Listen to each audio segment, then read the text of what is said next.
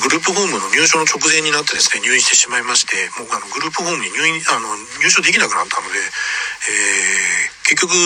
そのグループホームはもうあの入れないということになりましてでまた新たなあの老人ホーム探しをしなきゃいけなくなりましてですね、えーま、前回お願いしたあの老人ホームの紹介していただくあの業者さんにまたあのご担当の人にですね、えーお願いしてで今度は、まあ、あのグループホームというよりもあとはあのあれですね、えー、介護付きのあの老人ホームそのをこう探して回りましたと。で今度はもう近くにはもうそういうところがなかなかなくてっていうかまあ高いので、えー、まあ、手頃なところといいますか予算の範囲内でっていうと結構あの遠くになるので、えー、大船の方とかですね藤沢の方とかあそういうところまでですねいろいろあの見学して回りましたと。で、えー、まあ、あの、この時もまた5、6件、あの、回ったんですけども、あの、えー、まあ、なんとか、あの、空きもあると。いうところの、あの老人ホームが見つかりましてですねでまあそこに父を入所することになりましてですね、まあ、なんとかあの11月の末ですかね11月の末ぐらいに父をですねあの、まあ、リハビリの病院の方からあまああのえー、医療行為もやってもらえる老人ホームの方に預けることができました。まあ、なんとか父を11月中にあの、まあ、老人ホームの方に、えっと、入所させることができてで今度はですね母があの退院を6ヶ月経ちまして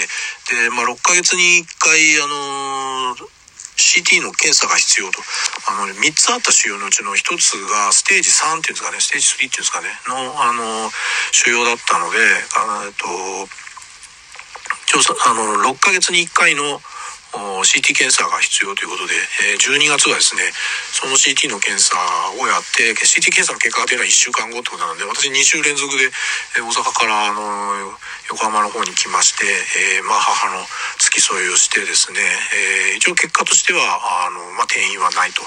いうところで、えー、なんとかですね、まあ年内、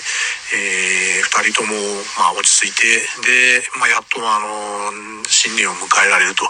いう状態になりました。この半年ですね、本当にあの、ケアマネさんとか、あの、施設の方々とかですね、あとまあ、病院のあの、看護師さんとか、あとまあ、あの、リハビリしていただいた、あの、まあ、病院の方とか、あとあの、あれですね、老人ホームをあの、紹介していただいたの、中華、あの、仲介業者の、あの、皆さんとかですね、えー、ちょっといろいろな人の、あの、助けがあってですね、まあ、なんとか、あの、新年を迎えられる状態になってよかったなと。で、あとですね、あの、言ってませんけれども、まあ、あの、私が往復する時には、なんか、何回か、あの、あの私の妻もですね、ついてきてくれてですね、いろいろと、あの、ですね、布団買ったりする時とか、まあ、あの、入所にあたっての、とか、あと、定員にあたってのですね、あの、ことも一緒に手伝ってくれてですね、本当にあの、いろんな人に助けられて、えー、ありがたかったなと思っております。今回いろいろあの老人ホームとかあとまああの病院もまあ二つ、まあ、あの回ることになってですね、まあ、いろいろそれぞれのなんていうんですかね、あの持ち分っていうか、あの例えばグループホームはあ医療行為ができないということがあるので、で、まあ、そこをあの選択してた、まあ、我々も、あのー、あの、選択を始めからですね、まあ、医療行為を前提にしたようなところを選んどけばよかったんですけども、まあ、あの、最初の段階では、まあ、そういう状況も、あのー予測できなくてですね、まあまあ、どうなるかわからないというのはあったんですけども、まあ、あの、そこのところの選択はミス、ミスってたなっていうのは、あの、後からの、後からになってわかる反省なんですけども、で、結構、まあ、医療とその介護の間の、こう、なんていうんですかね、境目っていうところですね、まあ、いわゆる境界のところっていうのが、まあ、あってですね、まあ、あの、結構そういうところを今回は、あの、いろいろそういう、その、なんですかね、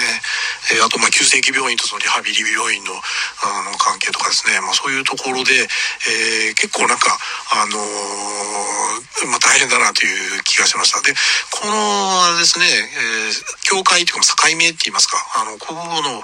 ていうところでですね、結構なんか、あのに、で結構苦労したなっていう気がしてます。で、あの、何年か前にですね、私あの、ケン・ウィルバーっていう人のあの、無教会っていう本を読んでたんですね。で、最近あの、数年前にあの、ケン・ウィルバーのあの名前をまた聞くことがあって、なんかインテグラル理論とかっていうのがちょっと2、3年前流行ったみたいで、えー、久々のケン・ウィルバーの名前聞いたなと思ったんですけども、えー、っとですね、その無教会っていう本を読んだのは、確かあの、私が大阪に転勤になったばっかりぐらいのところ、時じゃないかと思うんですあの、京都議定書とかが、あの、なんですかね、あの、議論されてた時代で、たす、記憶が確かならばそうなんですけども、あの、その無教会っていうのは結構難しい方なんですね。ケン・ウィルバーっていう人は、あの、全然知らなかったんですけど、結構なんかその、インテグラル理論が話題になった時に、ケン・ウィルバーはなんかアメリカのなんか現代の思想のトップの思想家みたいななんか、そんなような評価になってるとか、そんな人だったのかとか思うんですけども、で、もう無教会の内容とかもほとんど覚えてないんですけども、ただその本を読んだ時に結構その衝撃を受けたのは、あの、教会ですね、あの、バウンダリーのですね、あの、キリスト教の教会ではなくて、え、バウンダリーの、あの、境目のところなんですけども、えー、それがないと、ないっていうか、まあ、あの、そのケフィルアの無教会の方はめちゃくちゃ難しくて、全部理解したわけじゃないんですけども、で、もう全部読めたわけでもないんですけれども、なんかその本読んでて、えー、その後ですね、私結構あの、ものの境目っていうところっていうのは、ないなっていうのを、こう、あの、結構意識した時で、それ以来、だいぶあの、ものの見方がですね、えー、その境目っていうところを、こう、こう意識というか、あの、境目はないんじゃないかっていうふうに思ってます。で、結構あの、スタイフの中でもですね、HSP とか、あの、あるいはあの、発達障害とかですね、えー、ADHD ですかね、とかっていうようなところ、えー、あったりしますけども、それって、えー、個性とそういうなんか、あの、病、病気みたいななんか、その、名前がついているところの境目は一体どこにあるのかと。で、私はあの、発達障害とかの話聞いた時に、あれですよね、えー、自閉症スペクトラムとかっていう言い方ですよね、最近の言い方は。その、どこからが自閉症で、どこからがその個性なのかみたいなところの境目って実はなかったりするんじゃないかっていうふうに思ってて、